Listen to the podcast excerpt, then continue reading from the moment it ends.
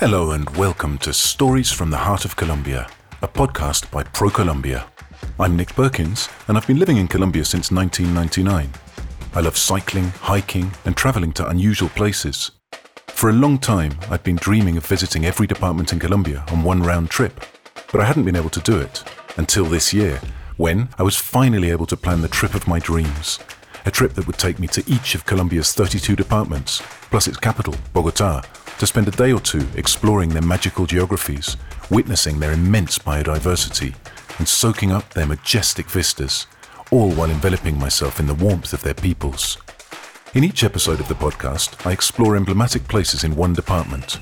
On my journey, I learn about the customs and cultures of the people I meet, and I record a travel diary of their experiences, stories, and legends. The diary becomes an intimate and very personal record of the flavors, colors, and sounds I discover in this land of infinite horizons. Colombia has something for everyone. Join me on this unprecedented sonic journey around one of the most diverse and fascinating countries on Earth. I'm Nick Perkins, and this is Stories from the Heart of Colombia.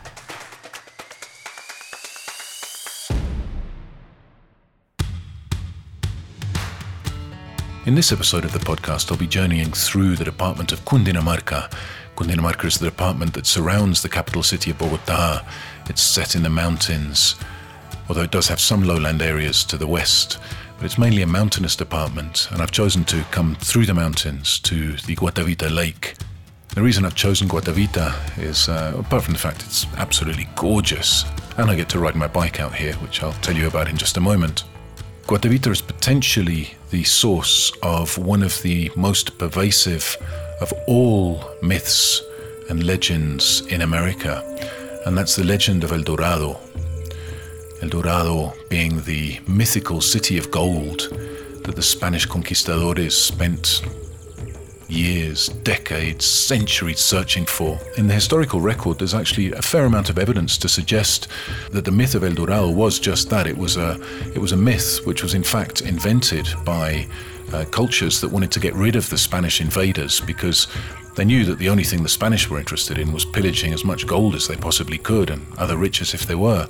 And um, so it was very much easier, rather than trying to convince them that there was no gold left for them to steal, to say, oh, yeah, you know, just over the next hill, just over the next mountain, there's the city of gold, and you wouldn't believe. And they would construct this narrative to basically just get rid of these, uh, these colonial invaders. But uh, the real truth is obviously lost in history. What we have today are a number of myths and legends, and one of the most pervasive, as I said, and one of the most compelling is the myth that Guatavita is the site of El Dorado.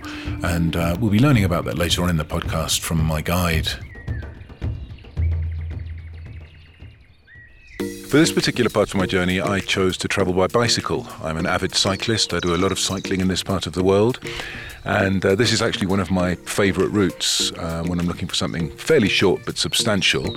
Uh, if you are a cyclist or you are an enthusiast in any way, uh, of cycling and you want to give it a try, you can. There's plenty of places in Bogota that you can rent bicycles, and um, it's a, a, bit of a challenging ride. It's the the first part's not too bad. You've got a fairly steep climb uh, coming out of Bogota, about five kilometers at, at sort of five-ish percent. Uh, but after that, it's basically rolling hills for about the next 40 kilometers. It's absolutely gorgeous. You're coming through. Um, basically, the valleys um, which which lie between the mountain peaks of the of Colombia's eastern mountain range. After a while, you arrive. Uh, you go past a couple of large uh, artificial man-made lakes. Um, the first of which is uh, San Rafael, and the second is Tomine, uh, which provide water uh, and power to the inhabitants of Bogota. Tomine, in particular, is a, it's a huge man-made lake. Um, and just before you get to the turnoff to the Laguna de Guatavita, the Guatavita Lake, um, you go through the town of Guatavita, which is well worth a, a stop and, and, to have a look around. It's actually a completely artificially constructed town. Uh, the original village of Guatavita um, lay under the waterline of the, the new lake. So when the lake was being, when the dam was being built and the lake was, was being planned out, uh, the original inhabitants of the village of Guatavita were rehoused. The whole village was moved. And it's uh, definitely worth a visit and having a, a, wander around. There's some beautiful views out across the lake as well. The reflections on the lake uh, are absolutely stunning of the clouds on cloudy days or the, the sky and the mountains behind on, on more sunny days. Um, and then after you come past the lake, um, you do need to be a fairly strong cyclist for the next part. I'm, I'm on it right now. There's about a seven kilometer climb up to the lake, which gets quite steep. Uh, there are a huge number, I don't know, hundreds of glamping sites and eco hotels and five star hotels. And it's a really popular uh, tourist destination for Bogotanos, especially looking to uh, escape the, the city for a weekend. Uh, but it means there's a multitude of places that if you want to, you could, you could make this into a two day trip, cycle out uh, on day one, visit the lake, uh, spend the night in a nice, uh, nice hotel or glamping. Uh, get up early the next morning and cycle back to Bogota. And there's loads of places along the way to eat, so it's really easy to find you know breakfast, lunch, dinner on the road if you if you're more into that. So I'm gonna leave it at that, and I'm gonna head on up to the lake. I think it's about another two or three kilometers of. Climbing at somewhere around 4 to 5% await me on my bike, and I will uh, be back with you when I'm uh, up at the lake with John Freddy, who I'm going to meet up there.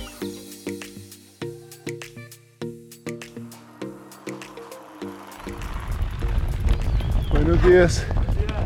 Estoy buscando a John Freddy. Señor. Con usted, soy Nicolás. ¿Qué más? ¿Qué tal? ¿Cómo está? está? Bien, muchas gracias. ¿Cómo vamos? Bienvenido. Claro, ¿Está en bien, su casa? muchas gracias, muchas gracias. So, John Freddy, I'd like you to introduce yourself. What's your name? What do you do? And where are you from? Bienvenidos al territorio. Pues bueno, Nick. Eh, John Freddy is from the, the local Guatavita. community. Um, he read the name. I will not try to say it myself. Kika Muisca Chuta Faaba Chisquille. So, I know that for a long time access to this site was restricted. Uh, I know from personal experience because I tried to come here and was told that it was closed. So, I asked John Freddy to tell me why. Resulta que este proceso ha sido muy bonito porque más o menos en el año 2000. So John Freddy was just telling me a little bit about the journey of the park, and so uh, in around about 2000, uh, the CAR, which is a local uh, government-linked uh, conservation organisation, bought over 600 hectares of land. So they basically bought all the land around the lake. They then shut it down, uh, closed it to visitors for five years for um, spiritual and environmental recovery, uh, whilst they also built paths, uh, sustainable paths, and built the, the tourist access to the site. Um, which is why uh, we can now visit it in a much more sustainable way, and it's also why the, the original inhabitants and their customs uh, have been now highlighted. And as John Freddy said, the uh, the spirituality has been brought back to the lake. The first thing I see as we enter the site is a huge circular cylindrical structure. And I asked John Freddy to explain what it is. Dentro de nuestra cultura indígena muisca se llama Cusmuy.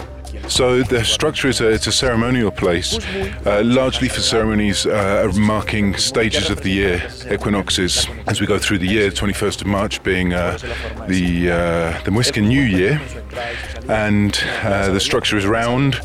Uh, everything he said this. Um, it's all about uh, the, the flow of energies, the flow of nature, the way in which it interacts with the Mother Earth.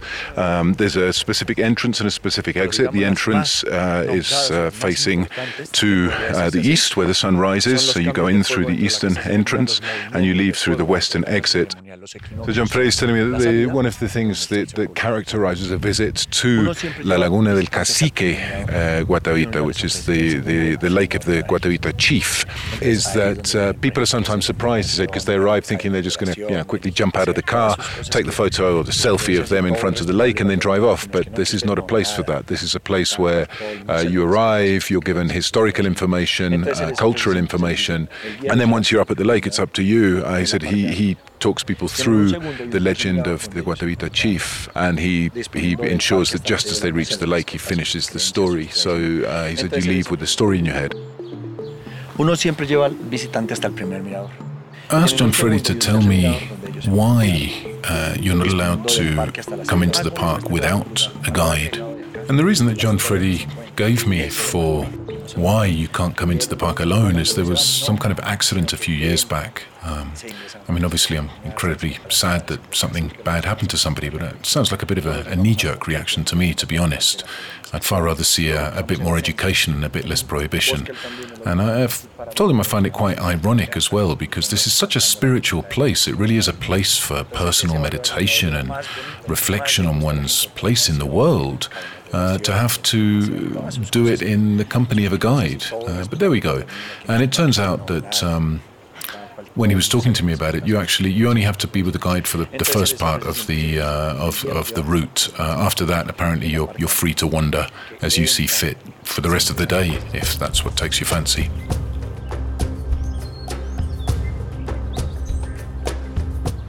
So now we've reached the part that I think we've all been waiting for. I definitely have.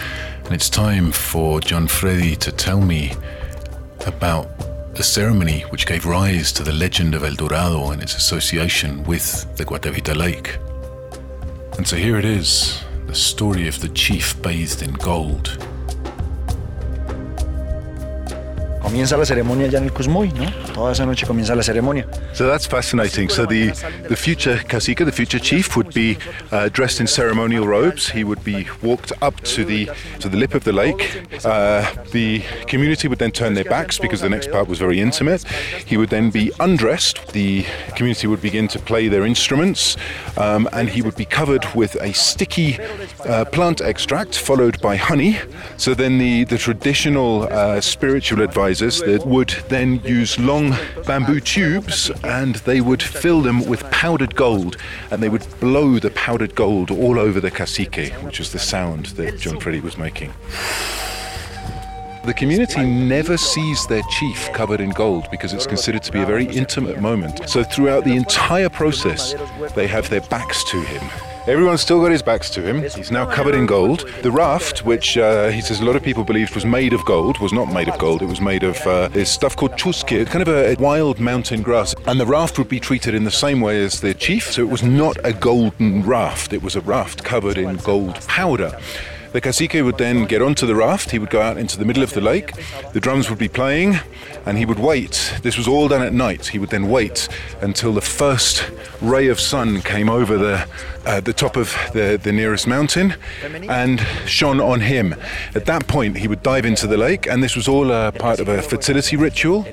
Uh, the lake being uh, the feminine form, the lake being the Mother Earth. When people heard the sound of him jumping into the water, they would take off their earrings, necklaces, bracelets, whatever, any kind of jewelry they had, and they would throw them behind them into the water as an offering to their new chief and also as an offering to Mother Earth and as part of the, the fertility symbology of the event. He would then wash the gold powder off, which was the sperm fertilizing the, uh, the waters of the lake. At that point, four horns would sound at each of the four corners uh, of the, the lip of the lake, and this was a sign for people that the ceremony was uh, had come to an end and they could turn around and observe their new chief.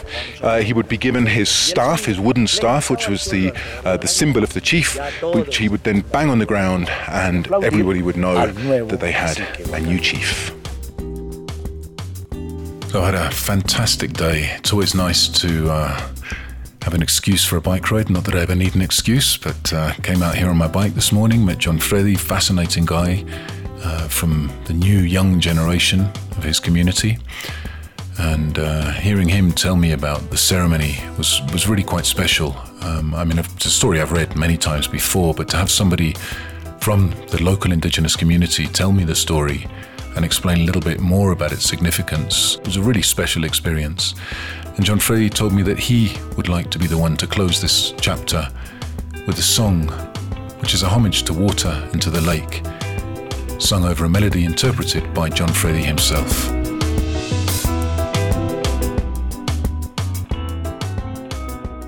Suopava chowa, watoku chowa, shiewa chowa, hicha fiva gata sie chowa.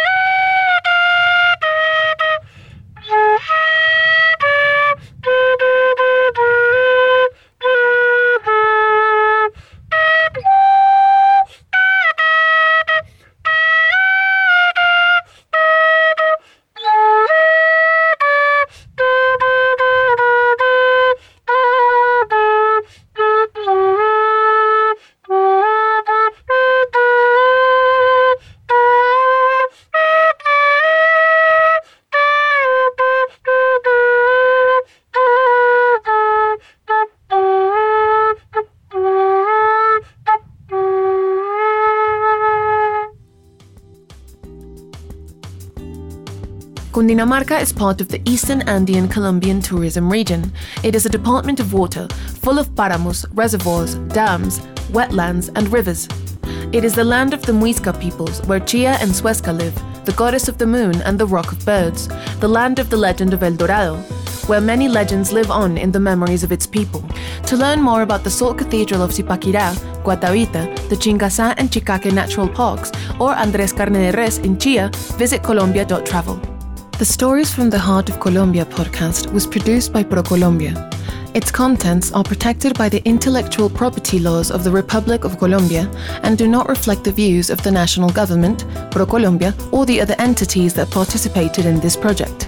None of these will assume liability for any of the views expressed here.